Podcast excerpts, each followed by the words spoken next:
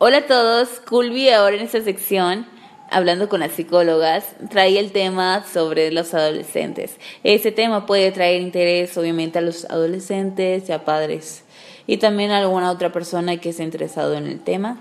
Vamos a tratar de hablar un poco sobre cómo es esta etapa y algunos cambios, no tanto poniéndolo como una teoría, sino con palabras más este, eficientes y que puedan entender todos. Bueno, ahora mi nombre es Dulce Yesenia, soy psicóloga de aquí de Culvi y tenemos a... Y mi nombre es Jennifer, también psicóloga aquí en Culvi. Ok, Jenny, pues vamos a empezar, ¿no? Me parece perfecto. Muy bien, pues para empezar hay que ponernos yo creo que en su lugar, ¿no?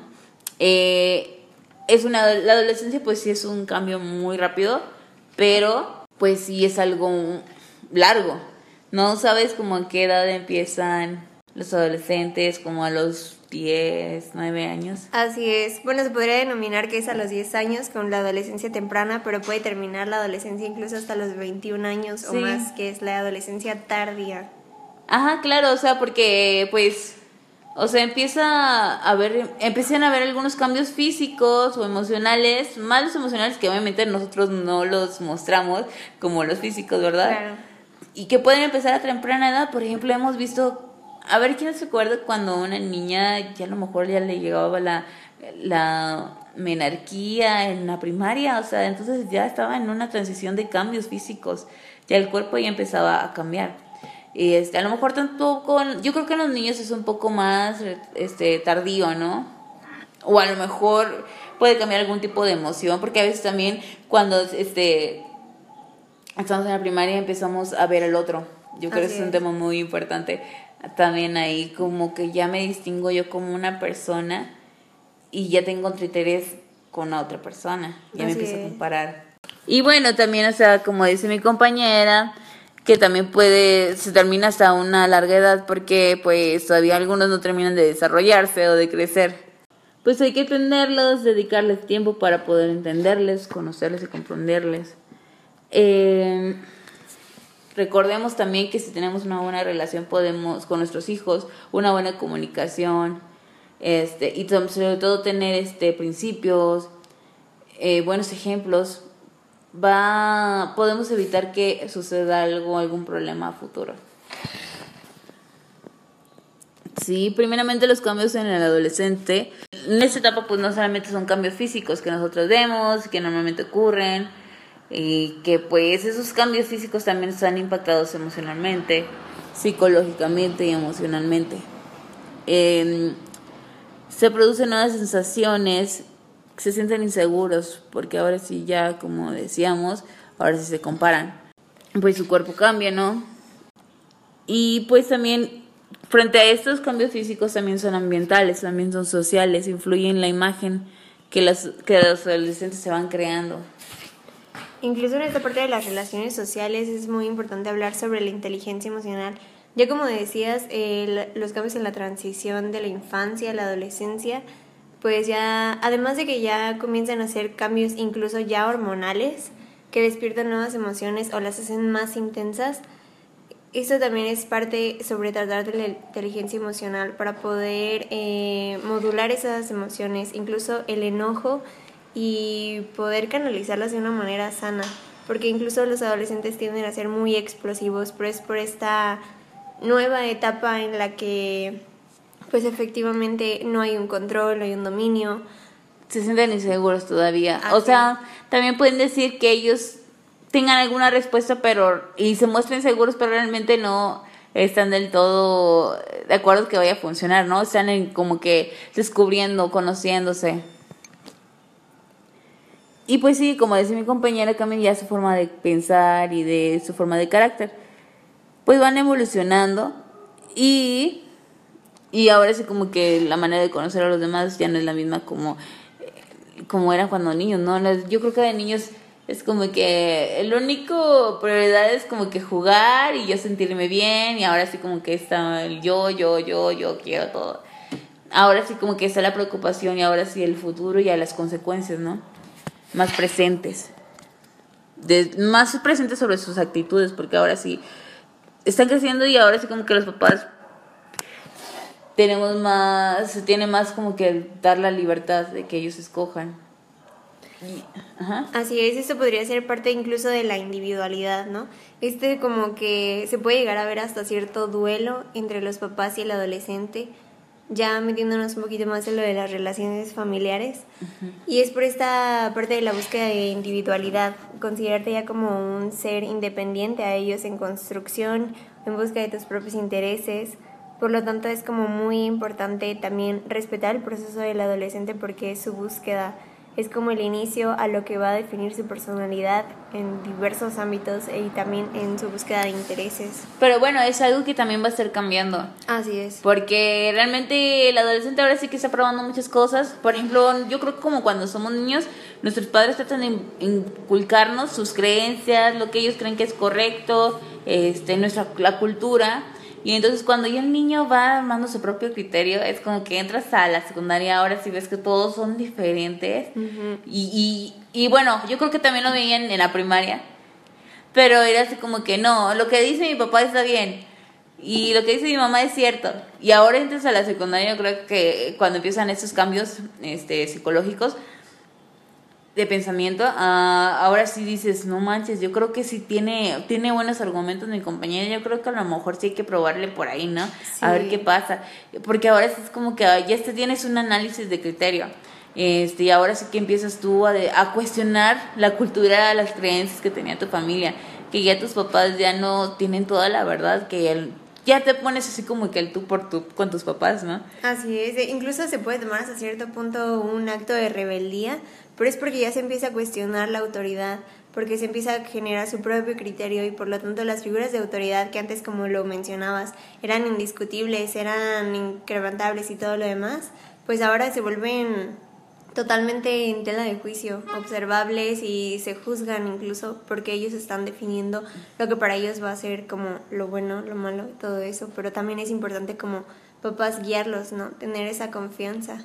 Sí, y yo creo que también incluso también pasa con en, la escuela, los, los maestros que imparten dicen, ay, ese profesor no sabe nada. O a lo mejor ya estamos más adelantaditos en alguna cosa que nos va gustando y es como que ahí a veces ya te dices yo sé más que la maestra, ¿no?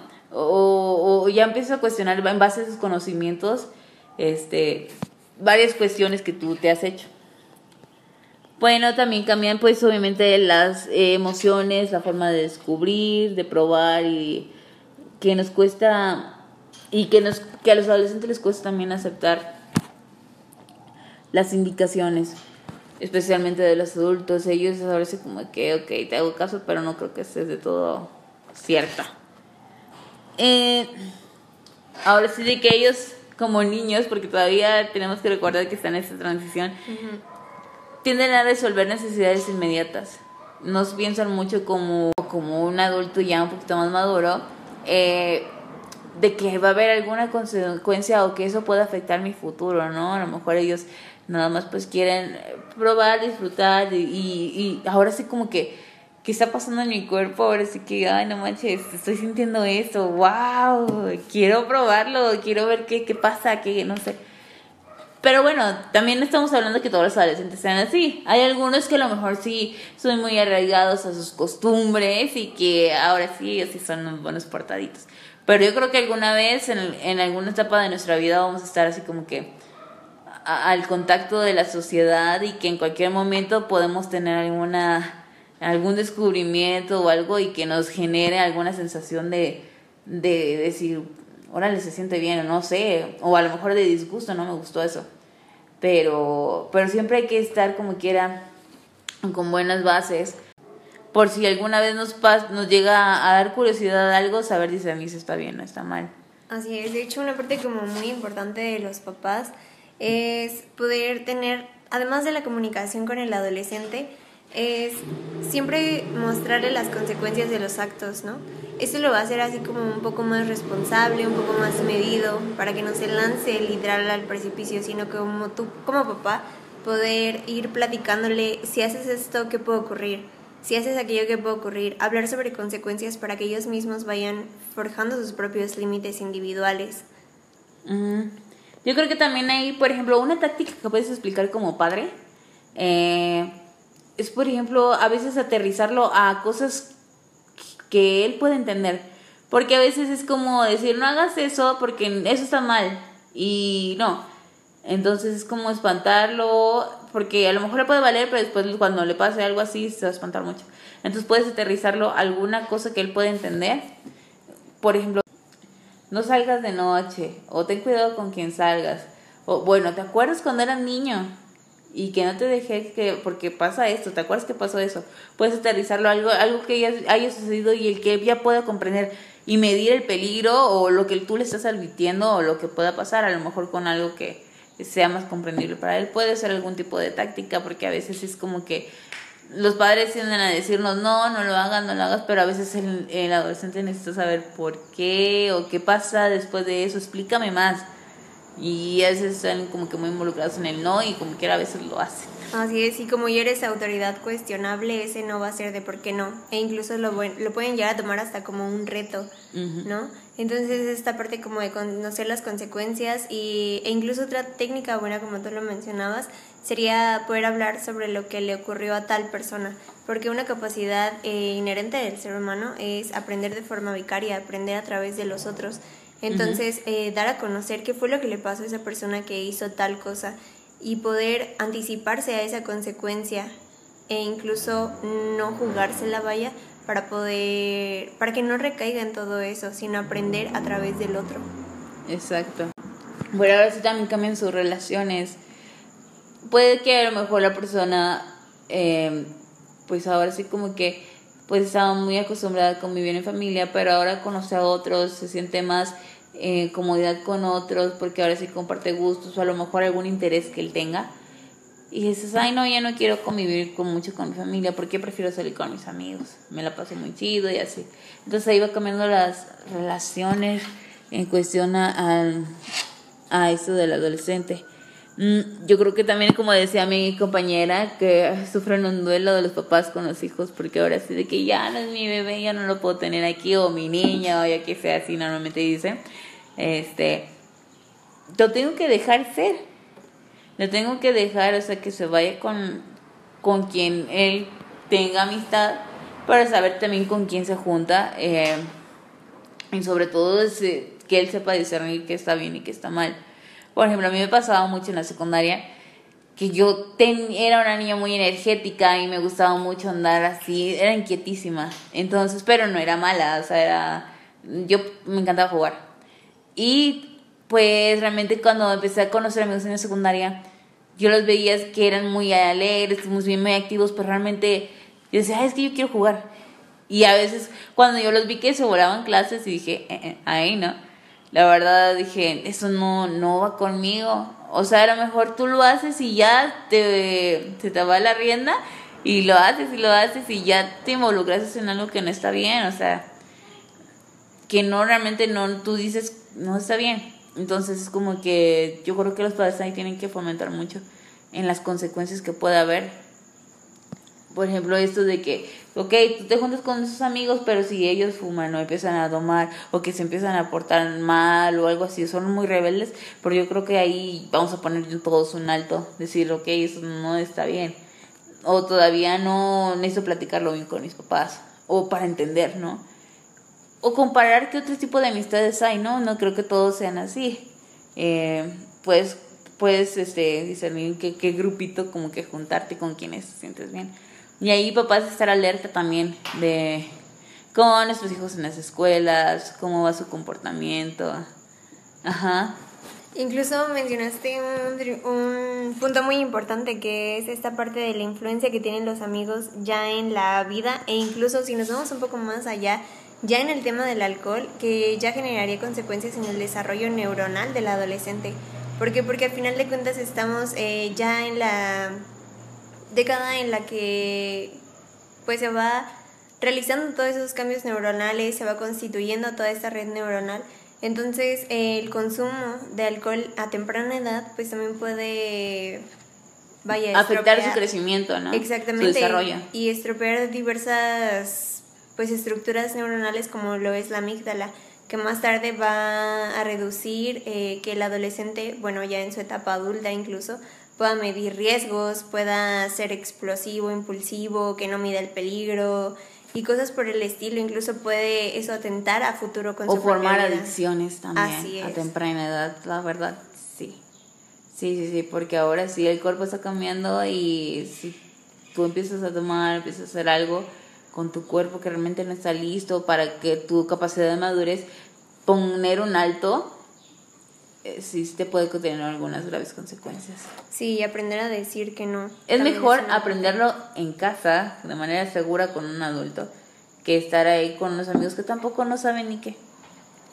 Vamos a hablar también de que pues tenemos que aceptar esos cambios, de que pues ahora sí ya no van a estar ahí para siempre, ya no nos van a compartir sus cosas, y a lo mejor van a estar un poco más cerrados, eh, ya no van a ser tan espontáneos como antes, ahora sí se reservan de cosas, de críticas, porque ahora sí van a tener miedo de lo que te va, que vaya a decir un adulto, que le vayas a negar algo, que realmente tú nada más le digas estás mal y ya.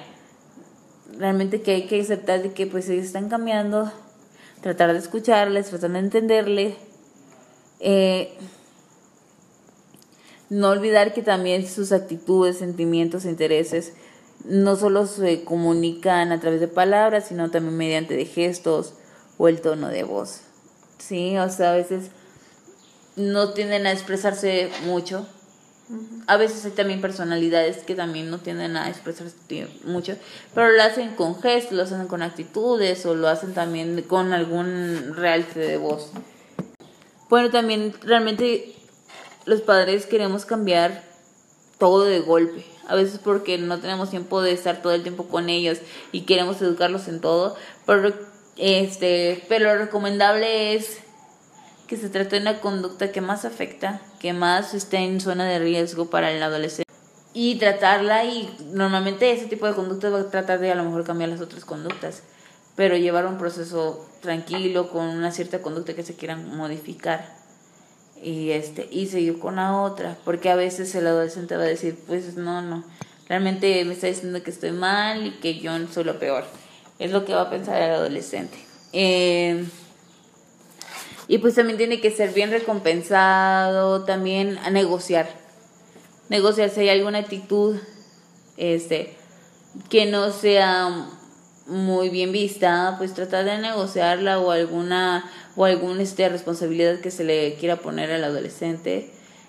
Pues tratar de ver cuáles son sus gustos, que, de qué es capaz, de qué no, con qué se sienta a gusto, ¿no? Incluso la negociación es un tema fundamental para ejercer normas y límites. ¿Esto por qué? Porque al ser algo negociable ya se involucra también la opinión que tiene el adolescente. Claro que la opinión del adolescente no va a ser 100% la correcta, pero se puede llegar a acuerdos. Por ejemplo, llegas a tal hora porque pues después de las 11 ya es peligroso, cosas por el estilo. Se le da la libertad al adolescente, pero también se mide con él, vaya para que el adolescente pueda tomar incluso con más seriedad las normas y límites, eh, se hace de una mejor manera cuando estos son, pues, vaya, se marcan con ellos, ¿no? Se comparten las ideas, se llegan a acuerdos y a partir de ello. Claro que sus puntos van a ser válidos, pero siempre como papás y por la experiencia, pues se va a tener un punto más razonable. Pero al poder negociarlo, es como que una parte en la que el adolescente va a poder incluso hasta comprometerse más con estos límites y normas. Ujú. Sí, o si no, también claro de que si no los cumple va a haber alguna consecuencia, ¿no? Así es. Ya hacerlos conscientes de que ahora sí, pero es que yo no sabía que me iba, que iba a pasar eso, o yo no sabía que tú me ibas a regañar o que me ibas a castigar, ¿por qué no me dijiste? No, pues ya quedamos, o sea, si hubo algún trato, pues hay que cumplir. También hablar sobre los cambios que son normales en adolescentes. A veces el adolescente no sabe y está frustrado porque le está pasando algún cambio o porque se siente así o tratar de llegarle con alguna palabra amistosa, ¿no? No sobre todo así como que muy fuerte, tratando de imponer. Enseñarle nuevos hábitos de higiene, alimentación y salud, entre otros, que, que están surgiendo, porque ahora sí ya como que se tiene que cuidar. Claro, con los cambios hormonales incluso el sudor empieza a oler, Exacto. se tiene que hacer más... el aumento de peso también. Y ahora sí que los adolescentes son muy visuales y siempre se están comparando. Yo, eh, entonces, si ellos no se llegan a aceptar tal como son, puede haber problemas. Sí, entonces creo que hay que cuidarlos también, porque a veces puede haber algún sobrepeso o puede haber algún tipo de enfermedad que ah, de grande dices, no manches, ¿por qué mis papás no me cuidaron? O ¿por qué no me dijeron que me tenía que cuidar? Incluso hacerse responsable de sí mismos, ¿no? Ya que estamos en esa búsqueda de identidad, pues yo como papá que mejor que ir eh, preparándolo para cuando él despegue, bueno, como se dice, ¿no? Abra sus alas, despegue, se vaya de la casa, que él sea responsable consigo mismo, que él tenga una conciencia de tengo que cuidarme, tengo que cuidar mi alimentación, tengo que hacer ejercicio. ¿Por qué? Porque es por mí, porque es para mi calidad de vida y tengo que ser responsable también conmigo ya en mi individualidad. Claro, porque yo creo que eso habla mucho de todas las personas, de nuestro carácter, de nuestra forma de ser. Podemos hablar también que en ocasiones a veces el adolescente no recurrirá a distintas personas y no porque los padres digan, ay, no manches, soy mal padre, o realmente no le estoy explicando bien, o no me tiene confianza, no, realmente porque a lo mejor se siente más o con alguna preferencia con amigos, con algún maestro, tiene a lo mejor este algún gusto compartido, ¿no? Sí, y que mejor que sea con un maestro, ¿no? Porque la mayoría de los adolescentes está igual en su búsqueda, por lo tanto, la información que les pueda brindar no va a ser verídica. Sí, pero pues nada más hay que tener claro, obviamente, con quién está hablando, porque pues a veces puede pasar algo que a lo mejor sí sea perjudicial para su salud. Y bueno, hablábamos también sobre las relaciones familiares. En ocasión, eh, es la ocasión para hablar y razonar de forma diferente que cuando eran niños. Ahora sí, el adolescente ya entiende varias cosas, ya puede poner en criterio qué es lo que está bien, qué es lo que está mal, este, nuevos descubrimientos que van haciendo. Eh, es hablarles sobre estos tipos de cambios, como lo mencionábamos antes en su alimentación, en su higiene. Podemos tratarlos de como que hablar como algo así me pasó a mí o algo así le pasó a un amigo, tratar de aterrizarlo, ¿no? Este, no solamente como tratar de espantarlo, porque a veces muchos quieren tratar de educar con el miedo. Con el miedo y este y no debe de ser así porque pues realmente es algo que nos puede pasar a todos y que no es tan mal que nos pase, ¿verdad? No hay que satanizar ni dar miedo a algo porque somos estamos propensos y este y no vamos a caer nunca en algo malo, o sea, de repente y a veces es inconsciente. Y yo creo que pues hay que razonar al, al adolescente de que no tenga miedo a vivir, de no tenga miedo a esos cambios, que ahí como adultos vamos a estar y que sobre todo tiene a su familia, que aunque el adolescente se esté apartando un poco, ya en distintos pensamientos de no querer contar algo a sus papás, de este, no estar en tiempo conviviendo con su familia, porque ahora sí está viendo este, más con sus amigos. La familia siempre va a ser lo primordial y ahí siempre va a estar, porque a veces dicen, no, no me entienden o algo así, pero yo siento que hay que mostrarles un poco de seguridad de que ahí siempre vamos a estar, sea lo que sea. Claro, e incluso este tema que tú mencionabas sobre mantener siempre el canal abierto de la comunicación y no hablar con tabús involucra ya mucho también en el tema de lo sexual. ¿Por qué? Porque al estar atravesando ya en estos cambios tanto físicos, las hormonas ya también empiezan a despertar ciertas sensaciones placenteras en los adolescentes, el autoconocimiento, explorar su cuerpo y todo aquello, ya también empieza a gustarte la otra persona, llamarte la atención, entonces siempre hay que mantener ese canal abierto para que el adolescente pueda sentirse en la confianza de acudir a ti a buscar un consejo, también tener esa apertura de hablar sobre también, o sea, los cambios físicos, eso de ley, pero también tener esa apertura para poder hablar con el adolescente sobre los métodos anticonceptivos. Eh, también aprender a diferenciarle que pues un método anticonceptivo es diferente a un método de barrera, ¿no? Claro. Entonces, esta responsabilidad también consigo mismos porque ya se traslada incluso la sexualidad a un plano que es del virtual. Ya en las redes sociales ya se está prestando mucho para lo del sexting. Entonces, eh, tú como papá, poder implementarle al adolescente una conciencia sobre su intimidad, sobre sus límites personales, sobre apropiarse sobre su propio cuerpo y tener responsabilidad con él mismo, eh, también para apoyarle en que no caiga en una situación eh, de sexting en donde se comparta lo que se denomina como el pack, ¿no? Que son las imágenes ya, pues vaya muy explícitas sobre sus órganos y todo aquello. También mencionarle, pues los riesgos, ¿no? Que no solo se está compartiendo esa imagen o ese contenido a una sola persona, sino que esa persona puede compartirlo a más Hacer personas. mal uso de eso. Exactamente. Y también eh, tener muy presente que también las leyes ya están reformadas, ¿no? Que claro que va a haber un amparo ya de justicia y de ley amparado pues por esto, pero que también eh, el adolescente tenga la capacidad de poder anticiparse, ¿no? No llegar a eso, sino que poder anticiparse y tomar el control sobre sí mismo, sobre su cuerpo, sobre sus decisiones y también tener una sexualidad responsable. Ujú. Así es, así es. Muy bien.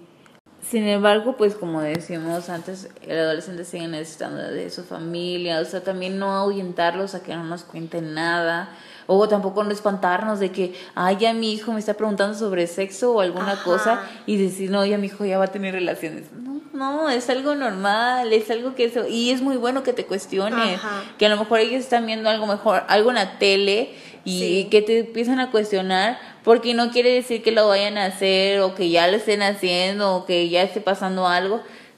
Realmente nada más es curiosidad, yo creo Así que, o sea, no mostrarnos tampoco como los padres, este, súper así como angustiados de, ay, no manches, o sí estar alerta, claro, de, pero ver ciertas conductas o cierto comportamiento que a lo mejor dices, eso puede indicar que este, está pasando algo raro. Pero realmente no, no, no tener miedo sobre las preguntas que nos puedan hacer, porque y está muy bien que las hagan, la verdad. Bueno, entonces por aquí cerraríamos en este tema de hoy. Espero les haya este servido. Si tienen algunas dudas, por favor, traten de comentarnos, traten de escribirnos si hay algún tema en específico sobre lo que estuvimos hablando que quisieran que tratáramos más a profundidad. Estamos muy dispuestas. Eh, ahora sí que fue como una charla de hablar sobre la adolescencia y algunas cosas que hemos tenido, que son algunas, este, algunos puntos muy, muy tocados en las, en las familias de hoy. Nos vemos entonces en nuestra próxima presentación. Espero les haya gustado. Mi nombre es Dulce Yesenia y mi compañera Jenny. Y estamos aquí para servirles, como le mencionaba, dejaremos un espacio para que ustedes puedan hacer las preguntas e incluso si gustan hablar sobre temas nuevos, estaremos al pendiente de sus respuestas. Esperemos también su opinión o su compar- compartir información. Estamos abiertos a eso. Bueno, nos vemos.